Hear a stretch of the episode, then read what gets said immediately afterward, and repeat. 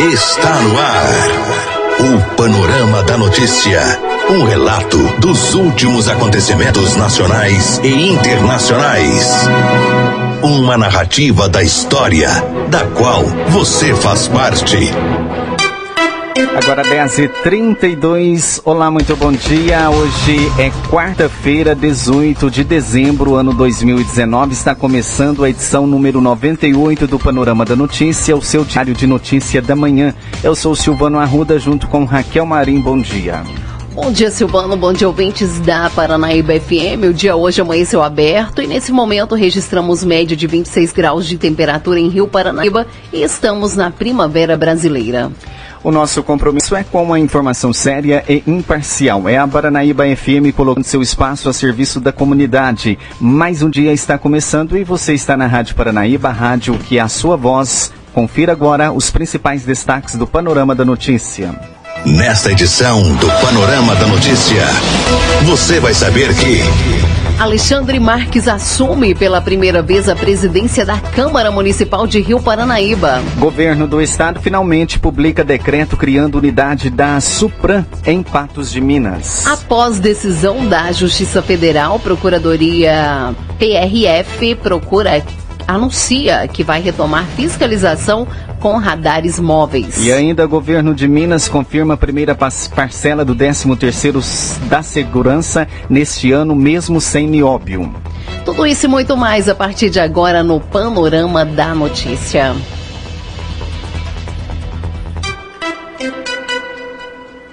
Agora 10h34 e foi realizado na noite desta terça-feira a eleição da nova mesa diretora da Câmara Municipal de Rio Paranaíba para o ano legislativo de 2020. O vereador Alexandre Marques assume pela primeira vez o posto de presidente da Casa Legislativa e terá como vice o então presidente João Wilson de Almeida, o Facão.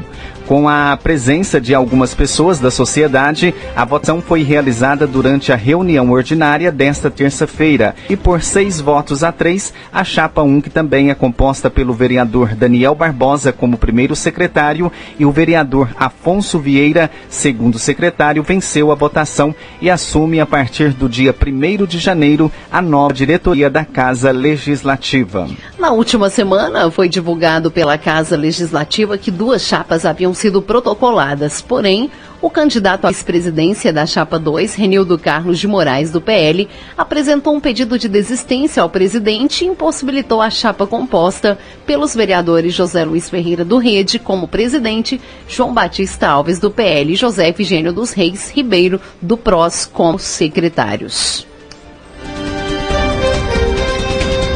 10 e 35 Operação Lava Jato chega à fase, chega à fase de número 70.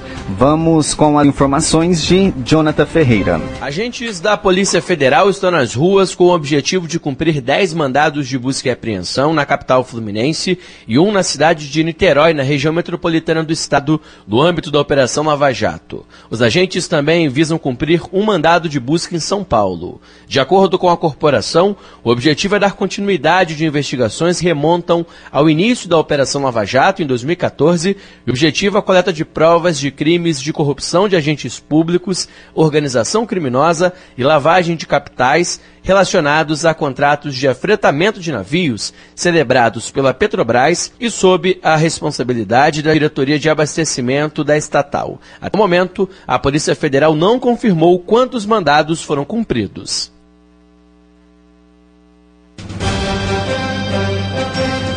Medidas previstas no programa Verde e Amarelo podem ser discutidas na Justiça. A reportagem é de Edilene Lopes. A alteração foi feita pelo governo do estado, que anexou proposta da deputada petista Beatriz Ferreira e enviou mensagem à casa nesta terça-feira, segundo o deputado Duarte Bexir, do PSD, que explica o que mudou. O que muda, que é muito importante nós ressaltarmos, é que, primeiro, o prazo. A lei anterior prevaleceria até 2022. Final de governo, início de um novo mandato, eles não teriam a quem recorrer caso um novo governo mudasse de ideia. Então vai prevalecer até 2023, um ano dentro do próximo mandato. Isso nos dá uma tranquilidade muito grande. Agora, outro fato que chama atenção é que essa lei ela prestigia aqueles adoentados que são oriundos da Lei 100. Essas pessoas têm que fazer permanentemente é, análises e fazer perícias se continuam doentes. Muitas delas nas perícias que fizeram, foram consideradas aptas e quando saem para procurar um novo trabalho, que vão fazer uma perícia para exame admissional, elas são consideradas inaptas. E não tinham mais a quem recorrer. Perdiam o vínculo com o Estado, ficavam adoentadas e sem nenhum caminho. O que, é que nós estamos sugerindo e o governo aceitou? Estamos criando um novo artigo que vai dar às pessoas que tiveram esse fato nos últimos cinco anos, solicitar uma nova perícia, constatando que a enfermidade, que a inaptidão permanece, eles passam a ter um vínculo permanente enquanto a lei durar. Repórter Edilene Lopes. E projeto que prorroga licença saúde de servidores da Lei 100 passa por mudanças e deve ser votado na Assembleia Legislativa de Minas Gerais. Continuamos com Edilene Lopes medida provisória do governo federal que institui a carteira verde e amarela e desregulamenta várias profissões, retirando a obrigatoriedade de registros profissionais, como de jornalistas, por exemplo, é mais um passo depois das reformas trabalhista e previdenciária rumo à escravidão, de acordo com Arlélio Carvalho Lage, que é procurador do Ministério Público do Trabalho em Minas. Segundo ele, o governo sacrificou o trabalhador e beneficiou o empresariado. O procurador afirmou que se a proposta for aprovada no Congresso, será questionada questionada na justiça. O programa Verde Amarelo, que parece realmente relevante para abrir o mercado de trabalho aos, aos jovens, é realmente uma situação que vai aviltar a condição do trabalhador,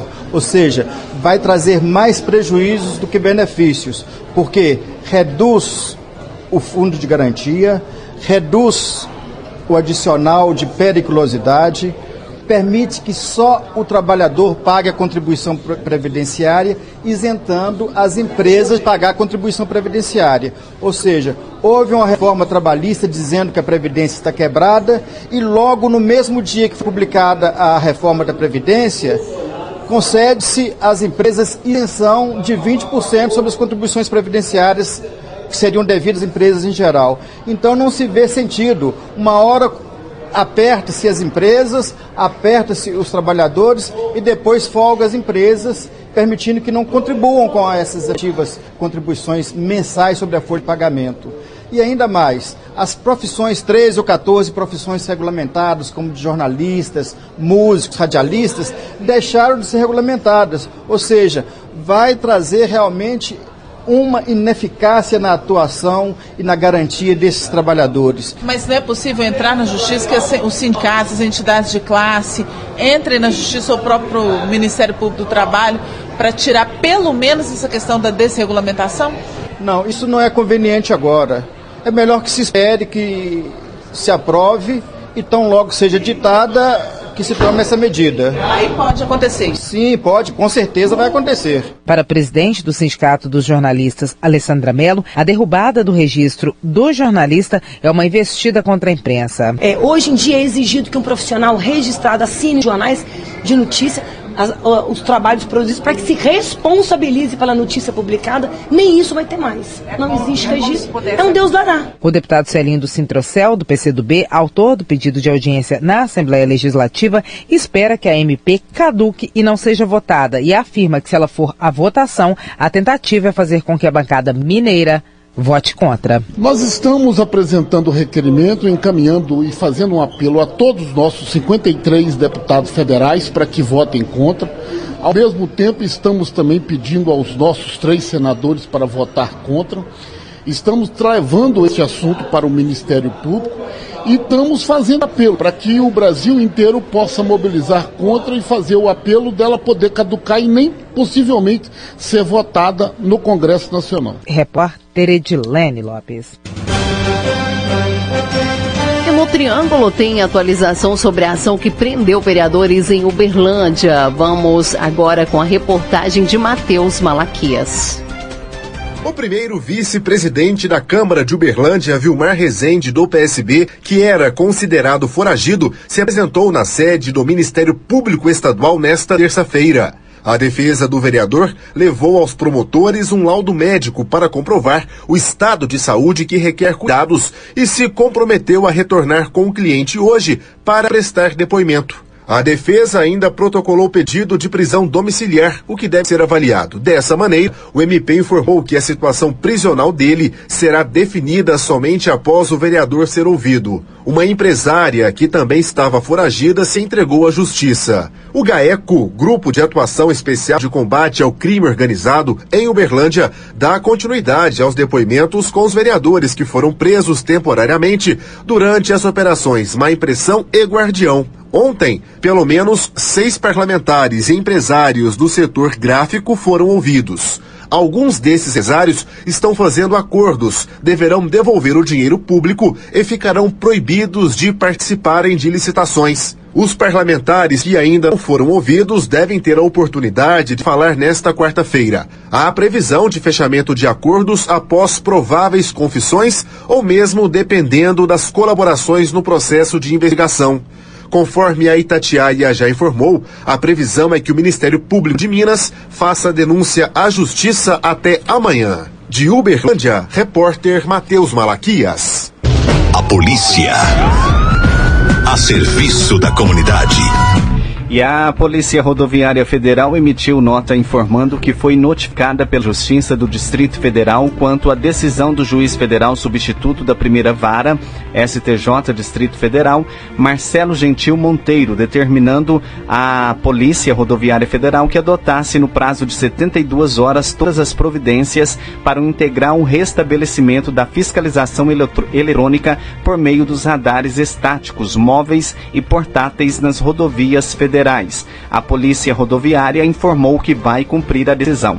Entretanto, no domingo, dia 15, uma nova decisão foi proferida pelo mesmo juiz é, estendendo e escalonando os prazos até o dia 23 de dezembro para a retomada das fiscalizações eletrônicas por meio dos radares. O novo prazo surgiu em razão da necessidade da adoção de medidas administrativas para a concretização da reativação do uso dos equipamentos. A Polícia Rodoviária informa à sociedade que já iniciou as tratativas necessárias alinhada com o Ministério da Justiça e Segurança Pública para efetivar o cumprimento judicial judicial que determina a retomada do uso dos radares nos procedimentos de fiscalização do órgão. Assim, a Polícia Rodoviária estará reativando na sua rotina de atividades operacionais no prazo e modo estipulado pela decisão supracitada, a modalidade de fiscalização de velocidade com o uso dos equipamentos citados, priorizando o caráter preventivo e educativo de seu emprego,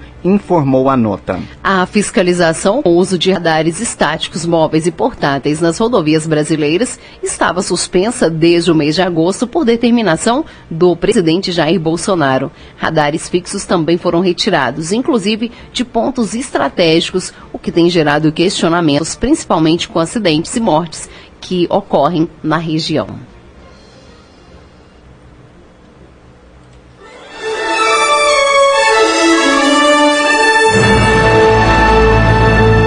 Após um pequeno intervalo, novas notícias. Rádio Paraíba.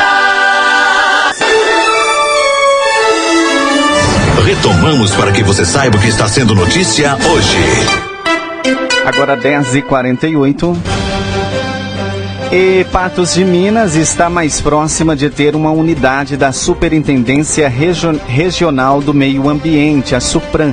Depois de muita pressão, decreto publicado pelo governo do estado reorganizando a Secretaria de Estado de Meio Ambiente e Desenvolvimento Sustentável prevê a criação da décima sede da SUPRAM para atender a região do Alto Paranaíba. A publicação aconteceu no final de semana. A Supran é responsável por gerenciar e executar as atividades de regularização, fiscalização e controle ambiental no Estado. É o órgão que promove o acompanhamento do processo de regularização ambiental em todas as suas fases e decide sobre os processos de licenciamento e de autorização para intervenção ambiental. A instalação de uma unidade da Supran em Patos de Minas era uma reivindicação antiga, principalmente dos produtores rurais da região que dependem da unidade de Uberlândia Uberlândia e enfrenta uma longa fila de espera. Existem relatos de produtores que estão há cerca de quatro anos à espera de um licenciamento ambiental. Mesmo assim, a criação do órgão enfrentou muita resistência. Mesmo depois de um acordo com a Assembleia Legislativa para aprovação da reforma administrativa que incluía a criação da Supran em Patos de Minas, o governador Romeu Zema vetou a proposta. Membros do partido do governador em Patos de Minas também se posicionaram contrários à instalação do órgão na cidade. As opiniões contrárias à criação da Supran argumentavam que seria uma despesa a mais para o Estado que enfrenta dificuldades financeiras para quem depende do órgão. No entanto, é possível instalar uma unidade em Patos de Minas sem que haja novos gastos, apenas promovendo o remanejamento de funcionários e utilizando estrutura que, que o Estado já possui na cidade. Foi preciso que os deputados derrubassem o veto. Agora, com a publicação do decreto, a criação da Supran em Patos de Minas finalmente poderá sair do papel. A Superintendência Regional de Meio Ambiente do Alto Paranaíba terá área de abrangência de 21 municípios, incluindo Arapuá, Axá, Campos Altos, Carmo do Paranaíba, Coromandel, Cruzeiro da Fortaleza, Guimarães, Ibiá, Lagoa Formosa, Matutina, Patrocínio, Perdizes, Pratinha, Presidente Olegário, Rio Paranaíba, Sacramento, Santa Rosa da Serra, São Gotardo, Serra do Salitre, Tapira e Tiros.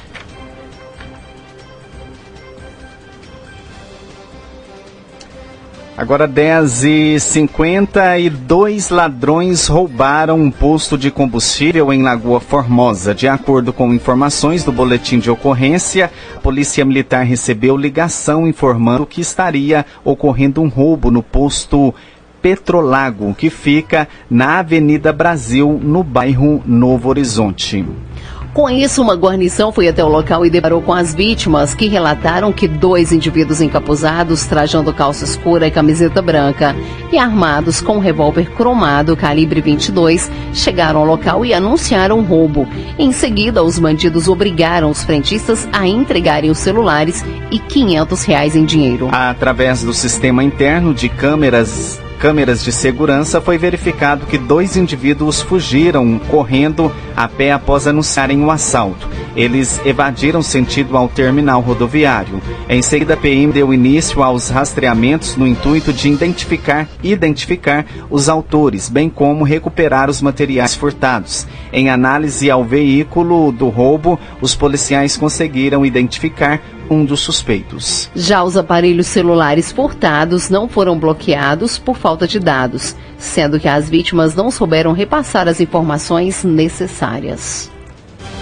Agora 10h52 e deputados estaduais aceleram votações para limpar a pauta antes do recesso. Voltamos com a repórter Edilene Lopes. A Assembleia Legislativa deve votar hoje, no máximo até amanhã, o restante dos projetos de deputados e do governo, como o orçamento para o ano que vem e o PPAG, o Plano Plurianual de Ação Governamental, que é um planejamento de gastos. Nesta terça-feira, os parlamentares votaram mais de 30 projetos, dentre eles o que prorroga o aumento de ICMS em 2% sobre produtos considerados supérfluos, como cigarro, bebidas alcoólicas, refrigerante, ração PET e celulares, e que foi aprovado em segundo turno sob protesto de um dos deputados da base, Bartô, do Partido Novo. Essa discussão do imposto já se prolonga aí vários meses praticamente, e a defesa é sempre a mesma, a questão da curva de Laffer, onde que a diminuição do tributo num momento onde a carga tributária está pesada demais, já sobrecarrega demais, já leva é, empreendedores à informalidade ou então pessoas que iriam empreender empreender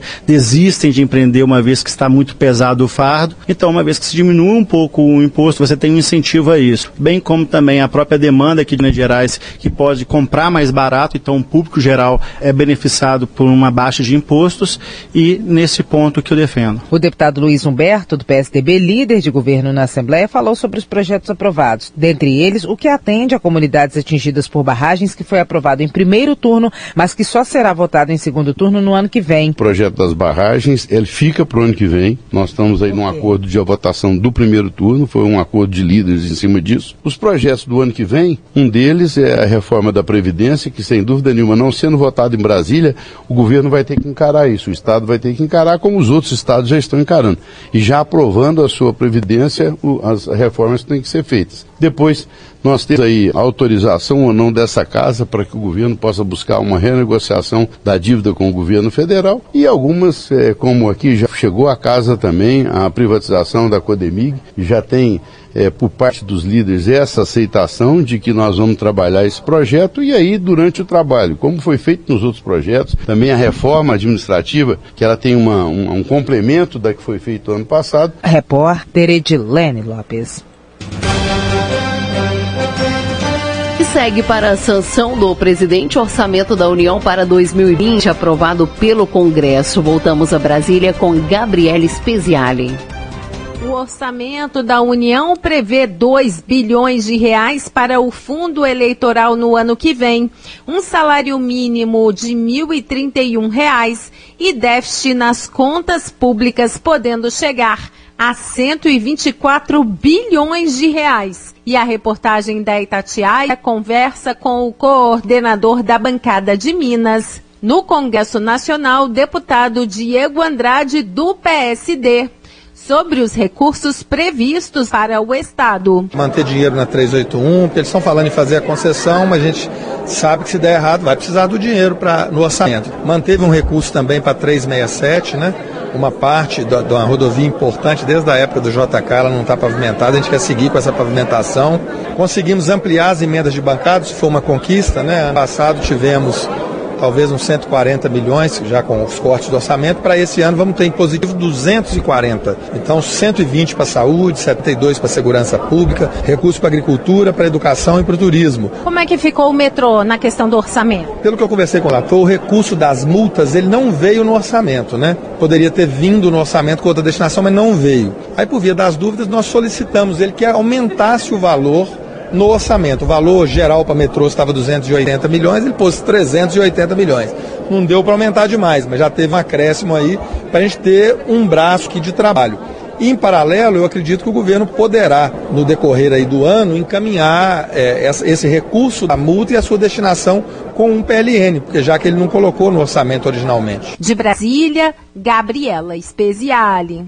Bom dia. Não saiu a greve dos caminhoneiros, a CUT não conseguiu fazer uma greve para o país em véspera de Natal. Ela está tá sentindo aí a falta de recursos para isso, né? Em 2017 recebeu 62 milhões de reais e este ano vai receber 424 mil, depois que o imposto sindical passou a ser facultativo. Além disso, está tramitando e sendo aprovada na Câmara uma proposta de emenda constitucional que dá nova estrutura aos sindicatos. Né? Segundo Paulinho da Força Sindical, isso vai significar uma redução para 30% do número de sindicatos que existem hoje. Hoje parece que são 17 mil sindicatos, reduz ainda para 5 mil sindicatos e ainda assim acho que o Brasil vai ser o país que mais sindicato tem no planeta Terra. E eu queria registrar também, nesse otimismo que está de volta, que estamos no menor risco país desde o final do governo Lula, desde 2010. Né? Nunca esteve abaixo de 100 pontos, pois está com 98 pontos agora. Risco País é uma espécie assim de cadastro mundial mostrando que ah, o, o país tem baixo risco, portanto merece confiança, merece crédito, merece investimento. E por fim, queria registrar uma declaração do ministro-presidente do Supremo, Dias Toffoli, numa entrevista em que ele elogiou a Lava Jato, né, elogiou o trabalho anticorrupção e acrescentou, mas destruiu empresas isso não aconteceria nos Estados Unidos. como a gente sabe, né, todo mundo que sabe ler, é, sabe que o que é importante de uma frase, a mensagem está depois do mas. Né? É, então ele está se queixando da Lava Jato, que destruiu empresas. Né? Eu, eu, não lembro assim, de empresas destruídas, eu vejo a, o grande frigorífico aí, dos dois irmãos, né? a JF, eu vejo a Odebrecht, que até está tocando de diretoria agora, as outras empreiteiras estão sobrevivendo. Né? Mas, graças à Lava Jato, uh, interrompeu a corrupção nesse país. Né? A culpa não é da Lava Jato de, de debilitar a empresa, a culpa é da corrupção com a qual as empresas foram coniventes, foram cúmplices de partidos políticos e de políticos desonestos, quase quebraram a Petrobras, né, atacaram fundos de pensão dos Correios, da Caixa Econômica, né, pegaram, usaram bancos, bancos estatais, né, empreiteiras, né, de um modo geral. É, tem que assumir a culpa. Né. A culpa não foi de quem combateu o crime a culpa não foi de quem combateu a corrupção. Ao contrário, viva a Lava Jato. Parabéns aos policiais federais, aos integrantes do Ministério Público, aos integrantes do Poder Judiciário, que trabalharam contra a corrupção, né, limpando a honra desse país. Parece que o, o ministro presidente do Supremo foi muito infeliz nessa afirmação.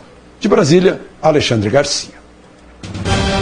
Agora 10h59, o secretário de Estado de Governo de Minas, Bilac Pinto, confirmou nesta segunda-feira que a primeira parcela do 13º salário dos funcionários da Segurança Pública será paga neste ano, independente da realização do leilão do Nióbio. Esse pagamento ficou acordado durante a reunião com o secretário de Estado de Planejamento e Gestão, Otto Levi no dia 7 de outubro. A quitação será feita em três parcelas, sendo a primeira no dia 21 de dezembro e as outras duas em 21 de janeiro e de fevereiro. Em relação ao restante do funcionalismo, tudo depende da operação do Nióbio para que o governo consiga arrecadar recursos para pagar o 13 terceiro e colocar em dia o salário nos próximos seis meses. Além do pagamento do 13 terceiro, o governo e os servidores da segurança pública entraram em acordo sobre a reposição salarial salarial da categoria. Ficou decidido que o percentual será dividido em três parcelas. O 13 terceiro em julho de 2020,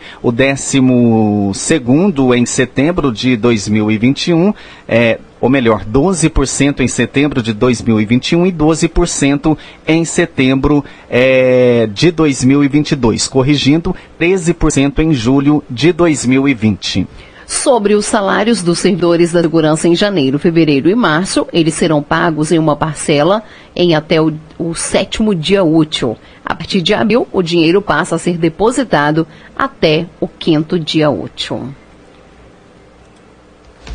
Agora, 11:1 Panorama da Notícia, um oferecimento de Semig. Esse foi o Panorama da Notícia, edição número 97, nessa quarta-feira, 18 de dezembro de 2019, com a apresentação de Silvana Ruda e Raquel Marim.